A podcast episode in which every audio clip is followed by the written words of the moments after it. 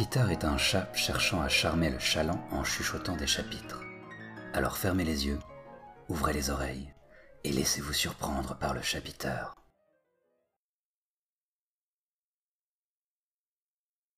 Extrait du journal de Karl Meyer par Julien Pasquetta. Égypte, 1924. À cette heure où le jour s'endort, j'écris ces lignes, peut-être les dernières dans ce journal. Je sais mon destin inéluctable et j'ai alors ressenti l'irrépressible besoin de narrer mon périple. Cette épreuve du feu qui me consumera de terreur jusqu'à la fin, mais qui m'aura révélé à moi-même. Sous la vigilance des pyramides et du sphinx, témoins monumentaux et impassibles du règne des pharaons, je peux jurer sur mon honneur, pour autant que me le permettent encore les vierges parcelles de la santé mentale qu'il me reste, que je ne m'attendais pas à devenir le spectateur horrifié et impuissant des phénomènes qui allaient survenir. J'en tremble encore. Comment la raison humaine peut-elle concevoir l'existence d'autant d'abominations infernales? Comment affronter ces créatures tapies dans l'ombre abyssale qui humilient le crépuscule, tout droit sorties d'imaginaires torturés et possédés par des voix sépulcrales habitant hors des cercles du monde? Nul ne le sait, pas même moi, aujourd'hui, qui ne souhaite plus se rappeler du jour où le professeur Ackermann de l'Institut archéologique allemand est venu me proposer cette expédition dans ce pays ancré dans un passé aussi lointain que mythique. La terreur garde mes lèvres scellées pour autrui, mais pas mes mains.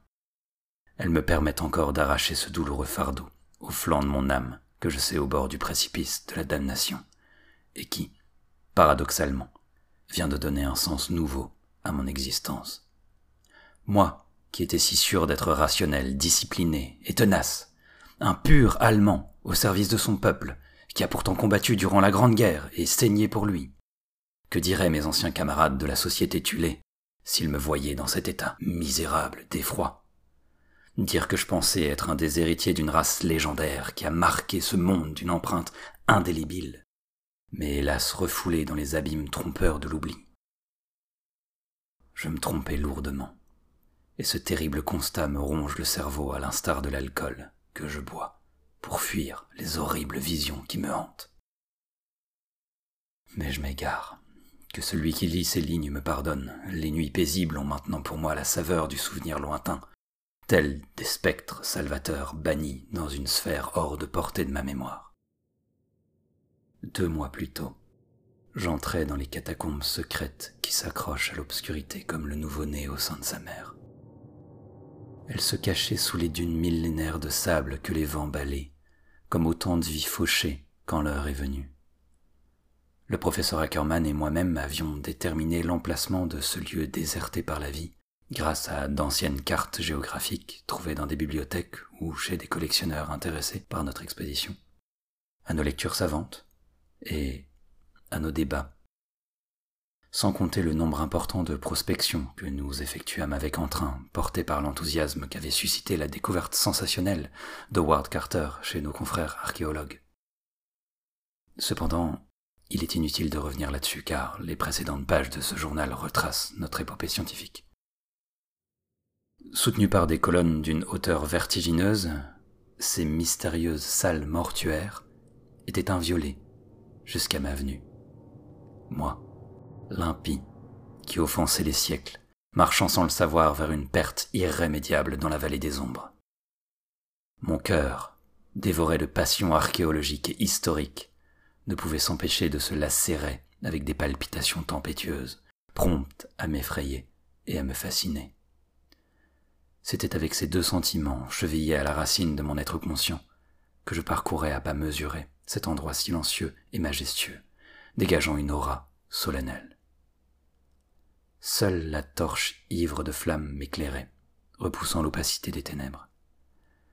À sa lueur, je vis des sarcophages, alignés tels des sentinelles vigilantes qui conservaient jalousement les secrets d'une époque révolue. Une analyse rapide, aussi minutieuse que me le permettait ma vue limitée, me fit rapidement comprendre que ces sépultures dataient d'une dynastie dont j'ignorais totalement l'existence. Je croyais rêver. Puis, Devant l'épreuve indéniable, j'en vins presque à pleurer d'une joie démente, tandis que j'enlevais l'épaisse couche de poussière qui recouvrait chaque tombe royale. En effet, les défunts qui furent placés dans ces cercueils finement ouvragés appartenaient à l'entourage proche d'un pharaon qui m'était inconnu. Était-il possible que l'Égypte fût dirigée par ceux que nous avons appelés des dieux? N'étaient-ils pas des êtres humains comme nous, dotés d'un haut savoir qui se devait d'être hors d'atteinte du commun des mortels? J'étais seul face à cette découverte qui dépassait l'entendement. Hélas, mon enthousiasme frénétique céda le pas à une inquiétude sournoise lorsque j'entendis un râle dont je ne parvenais pas à établir l'origine, et qui se répercutait en écho sur les murs drapés de noirceur. Je supposai alors qu'il venait de l'extérieur, mais il faisait nuit, et le chantier de fouille était désert au moins jusqu'au lever du jour. Malgré l'étrangeté du phénomène, je parvins à me rassurer et j'entrepris de pousser plus loin mon investigation des sarcophages. Mais le râle se répéta, cette fois avec plus d'intensité, à la fois sinistre, profond et puissant, comme si un être surnaturel se réveillait d'un sommeil antique et tentait de m'avertir ou de me menacer. Je regrette maintenant d'avoir été sourd à cet appel venu d'outre-tombe, ce funeste augure que ma logique pédante rejeta trop avide de savoir que j'étais, et qui devait précipiter ma chute. Que je sois encore mille fois maudit de ma décision d'ouvrir l'un des tombeaux, et pas n'importe lequel, il s'agissait du plus richement décoré d'entre tous, à en juger par les dorures, les peintures, les sculptures et les hiéroglyphes. Autant d'éléments qui comptaient l'histoire d'un individu ayant droit de vie ou de mort sur la terre noire. Je me fis plus de lumière, et les quelques outils que j'avais préalablement pris avant d'amorcer ma descente ctonienne, m'aidèrent dans cette tâche sacrilège. Les torches qui m'entouraient me donnaient l'impression de ressusciter un culte ancestral, dans lequel je me sentais curieusement à ma place. Avec le plus de précautions possible, je réussis à bouger partiellement le couvercle funéraire, me permettant d'entreapercevoir son contenu. Mais j'eus à peine le temps de m'approcher que le râle se manifesta à nouveau et qu'une main immense sembla envelopper toute ma nuque.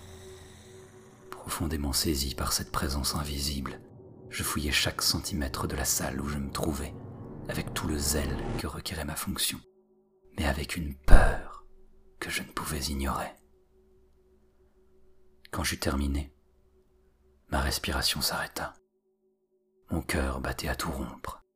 Des gouttes de sueur perlaient partout sur mon corps. Elle venait tout juste d'apparaître.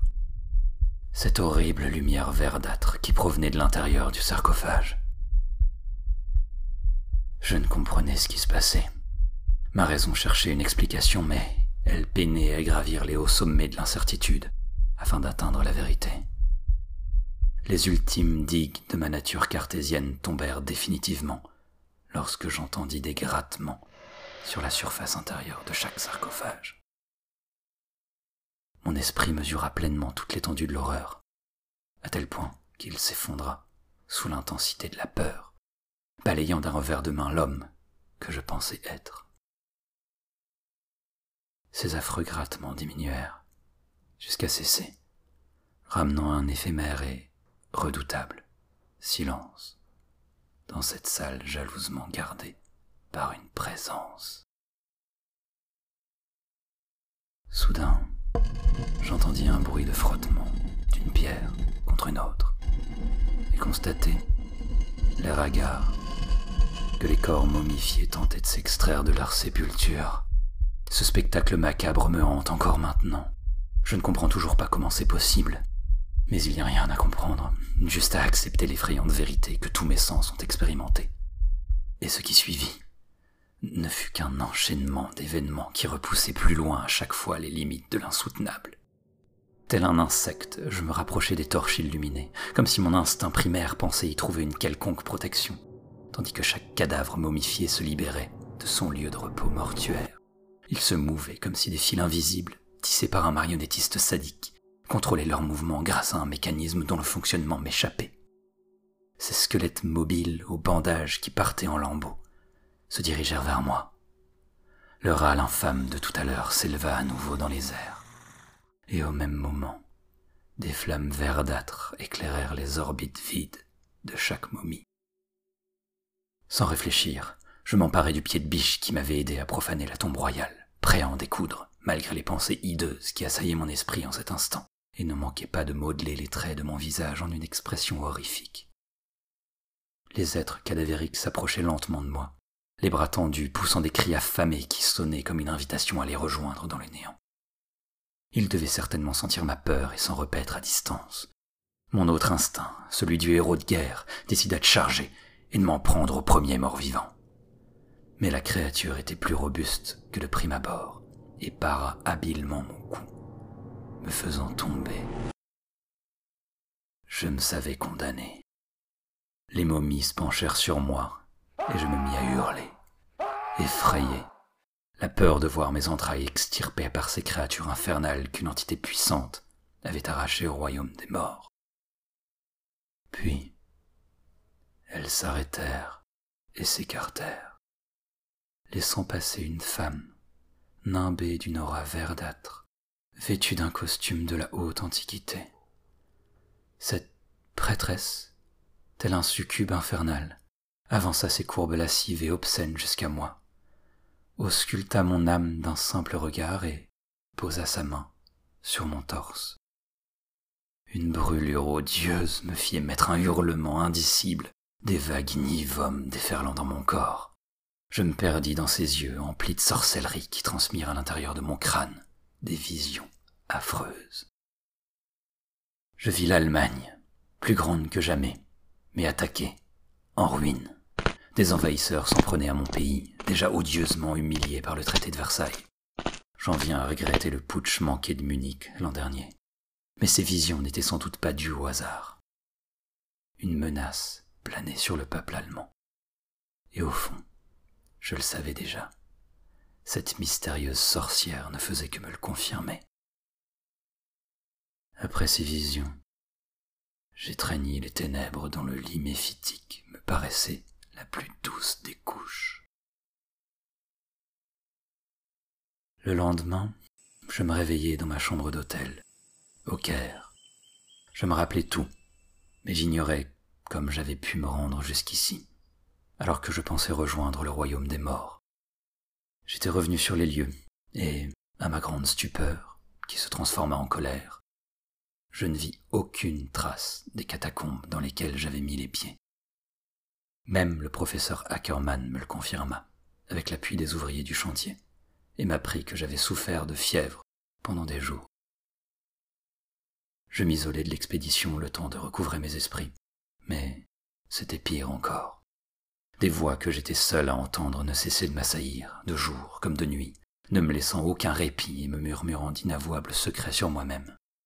Des cauchemars hantaient mes nuits de monstres et de démons hideux, dont certaines légendes colportaient l'existence, mais dont la réalité ne faisait aucun doute et me glaçait le sang. Ces êtres impalpables qui avaient surgi de l'enfer me rendaient visite. Ils me violentaient, m'éviscéraient et dévoraient mes boyaux avec un appétit vorace. Est-ce que ces songes mettaient en image mes craintes à propos de l'avenir de l'Allemagne? Ou avais-je accès à une autre dimension de la réalité habituellement interdite aux humains? Peu importe. Mes pérégrinations nocturnes étaient bien plus apaisantes que mes journées durant lesquelles j'osais à peine croiser le regard de mes semblables. Submergé de bouffées hallucinatoires où je voyais briller dans leurs yeux la même lumière verdâtre que dans les orbites des momies. Cette source suprême du pouvoir de l'antique sorcière. Ces visions ne cessaient de me hanter, et je n'avais aucun moyen de m'y soustraire, hormis l'alcool, dont je ne pouvais plus me passer au grand désarroi du professeur Ackerman qui, au fil des jours, songeait à arrêter toutes les fouilles et à me faire interner à notre retour en Allemagne. Devant cette nouvelle sidérante, j'ai hurlé, tempêté, et tenté vainement de lui faire comprendre que nous ne pouvions pas arrêter, mais toutes mes vociférations tombèrent dans l'oreille d'un sourd, aveugle à cette réalité subtile qui était devenue la mienne.